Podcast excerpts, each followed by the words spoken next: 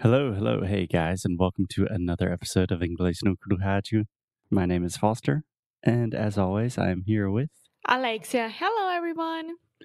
Hey, Alexia, how are you? I'm fine. Thanks for asking. What about you? I'm doing good. This is an interesting experiment or experience, either one, because today is the first time that we are truly recording remotely, I think. Um, no. Yeah, so just let me describe what is happening right now. So I'm at my parents' house. There are a lot of people here doing work. It's very loud. So I'm kind of hiding in a quiet spot with my recorder and my phone. And then Alexia is in Portugal with a crazy puppy and her dad. So she is on my old computer with a microphone talking to me on her phone. And that's how we're trying to record the podcast today. yes, yes. So let's see how it goes. I hope, I, I think it's going to be fine. Let's see how it goes. I just I mean, to... I can more or less hear myself, but nothing that I, I get confused. okay, let's do it. Okay, so Alexia, today we are continuing the conversation about different states of the United States. And today we have a big one. Yes, we have a big one. Actually, it was one of the states that you guys asked for on Instagram. Yeah. So, not surprising, a lot of people asked for this state. A lot of people wanted us to talk about it. And today we are talking about Texas. Texas. Texas. Oh, yeah. Yay. okay, so before we get started, Alexia, do you have any like preconceived ideas of Texas? Um, do you know anything about Texas? Um, yes and no. I mean, when people talk about Texas, they often think about like cowboy boots and cowboy hats and everything about cowboys, right? Mm-hmm. Yeah. So, um, yeah, that's it. also, it's one of the biggest states from the United States, of course. And I don't know if it's rich or not, but it looks like it's a rich state a rich state in terms of finances? Like people are rich? In terms of a lot of things going on, they have a lot of indus- industries, different types of industries, and it's a good place to find work. Yeah. Yeah. So I think everything you said is correct. When I think of Texas, I also think of cowboys, cowboy boots. So that's correct by me. Um, Texas is a huge state. We will talk about how big it is in just a little bit. And yeah, Texas has a lot going on, a lot of different industries, oil and gas. It's kind of become like a new startup hub in the United States. Yeah, it's a pretty amazing place. Is Texas considered to be um, from the South? Yeah, that's a difficult question. I think Texas is just Texas. It's definitely in the South geographically, but the Southeast is very different than Texas. We speak differently, we have different traditions and cultures. So that's a difficult question. Mm, okay, but the, the the accent is what? Um, it's similar to my accent. I don't know exactly how to explain the differences linguistically. It depends a lot because Texas has some really big cities. It has three of the biggest cities in the US Austin, Houston, and Dallas. And people in those cities, I have friend I have a lot of friends from Houston and they speak pretty normally, um, like with a neutral accent. So it's hard for me to say. Hmm. Okay. Okay. I'm well, I think that there is a, a big community of Brazilians in Texas. Um, I'm not sure, but I feel like that it's a state that is very welcoming as well. Yeah. Um there are a lot of Brazilians in almost every state in the U.S., including Texas. But yeah, there are a lot of immigrants in general in Texas. So, um, Alexia, first, I have to admit, I've never been to Texas. So I'm just saying what I think I know, but I don't actually know anything. okay. Okay, but let's start with how big Texas is. So, Texas is huge. It's the second biggest state in the United States when we're talking about geography. And do you remember what the biggest state is? Um, Alaska. The biggest state is Alaska. Perfect. Yes. And Texas is the second biggest state in terms of population. Do you know what the biggest state in the US in terms of population is? No, no idea. Take a guess. I think you can get it. 50 million? No, no. What state is the only state that is bigger than Texas? The only state that has more Ah. people. The only state that has more people. Ah, it's Rhode Island. Rhode Island. No? Okay, Alexia. Because you just told me last episode that today I'm not good to think about uh, think about anything, Emma. okay, so Texas is the second biggest state in the United States in terms of population. There we go. California Okay. has the most people. Rhode Island is a very, very small state. and just because I remember like last episode with Rhode Island, you you said there is a huge amount of people for the territory and I don't know why I say with that information in my mind. But of course it's California. yeah, with Rhode Island, we were talking about population density per capita, which is yeah. a totally different thing.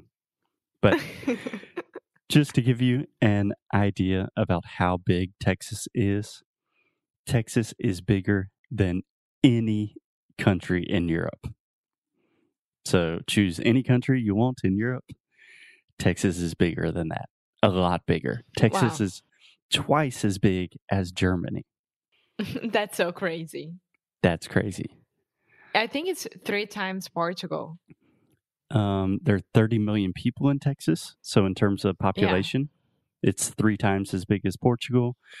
In terms of geography, it's a lot of Portugals. I don't know how many. yeah. And just one more. So, there's this phrase everything is bigger in Texas. And it's kind of like almost a joke nowadays. Like the stakes are bigger, like everything is bigger. But it really is a huge state. So, just to give an example of this, there is one ranch, like a place to keep horses and cows and stuff, Mm-hmm. Um rancho. hmm that's bigger than Rhode Island. just one ranch. One ranch. And this ranch, I think that it's private, right? Like a family owns it. I believe so. Yeah. yeah. So, pretty crazy, right? That's crazy. Big state. Yeah. okay, so Texas. uh, the the thing that I that I ask about the South because I remember that Texas had like a huge thing with the Confederate um Confederate flag. Flag. Yeah. Yeah, Texas always has some. Mm, like, there's always people talking about if Texas is going to just leave the United States and become its own country. There are people that want to separate from the United States. And actually, in the 19th century, for like 15 years, Texas was its own country. So there is kind of that independence movement always happening in Texas. That's interesting. I never knew that. Yeah. Honestly, I didn't know that until like 20 minutes ago either. That's crazy. Um, it used to have, I don't know if nowadays it's still the same, but um, we used to have the same feeling about south of Brazil as well. Yeah, yeah, yeah, something kind of similar, I imagine. So let's talk about cities. Texas has a lot of big and wonderful and fascinating cities. Do you know what the capital of Texas is? Mm, mm, wait, there is there are two big cities that I know the names: Okay, Houston and Austin. correct. Okay, Houston is the one that your friend is right now. Um, I don't. yeah, I have a few friends that live in Houston. My friend Josh lives right outside of Houston, and Austin is the capital. So it's ah, not Austin is that the capital? Yeah. Austin, Austin. Austin. Perfect. Yeah. My friend Alan, he lives in Austin, Rio. there is a city called Austin there as well. really? Yeah, but, eh, but it's so so funny because he's like só em Austin mesmo. yeah, so Austin is the capital of Texas. Houston is the biggest city. yeah. And it also, there are three other, there are a lot of big cities in Texas, but I think it's worth mentioning Dallas, San Antonio, and El Paso. Those are just Yeah. major cities in the U.S. So Texas is big. And it gives me the the feeling that it's very dry, like a lot of sand, you know, like those old western movies and people fighting each other. I don't know. Yeah, I think there is a lot of just dry land in Texas, but there's a lot of everything. There's a lot of lakes, mountains, everything in Texas. So, Alexia, a little bit of trivia. Do you want some fun facts about Texas? Yes. Okay, do you know the amusement park Six Flags? Yes, I do know. Okay. So Six Flags apparently started in Texas, and the name Six Flags is because Texas has been ruled by six different countries. So at one point in history, Texas belonged to Spain, then France, then Mexico, then the Republic of Texas, and then the United States. Huh? Wait. Spain, France, Mexico, okay, it's right there, but how? So crazy. Yeah, I mean before before the United States became the United States, a lot of different European countries were Yeah, yeah, yeah. Just like in control. Brazil. Yeah.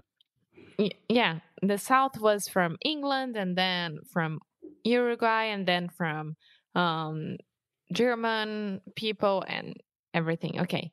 Um yeah, it's crazy because when we talk about the United States, my mind is more about the Civil War and everything about it than the colonization part. Yeah, I, I I I didn't study that much about the United States history, to be honest. yeah, and to be honest, most Americans when we think about American history, we think, oh, there was Great Britain and then America. But mm, Yeah. in reality, it was a lot more complicated. yeah, I know. Okay. So, Alexia, have you ever heard someone say the phrase, don't mess with Texas? No, never. So this is a really common, just like a like a slogan or a tagline of the state. People always say, "Don't mess with Texas," and that means like, "Hey, we do things a little bit differently in Texas, so don't f with us." I think it's the same for the South, right? Like, don't mess with the South. Yeah, in the South we say, "Don't tread on me," which comes from Oh, the Yeah. Confederacy, and Treadmill. that's more complicated. Has no, yeah, treadmill. Yeah, okay. But anyway, I've always heard this phrase. I've heard my friends say, "Don't mess with Texas," and I just thought it was like a very Texan thing to do. But in reality, this was a phrase created by an advertising agency in 1985 to prevent people from littering, to prevent people from throwing trash on the ground. Hmm. So they said, "Don't mess with Texas. Yeah, keep That's- Texas that- beautiful." Yeah. I like that. Yeah. We're trying to get some ecologically friendly facts into all of these episodes. Thanks for doing that, Foster. You're welcome. And you are going to thank me for this fun fact. Did you know that it is illegal in Texas to milk someone else's cow? Well, I mean, I wouldn't have anyone milking my cow that I don't know, of course. Are you kidding me? Like, it's my cow. What are you doing? I'm the one who's gonna milk their milk.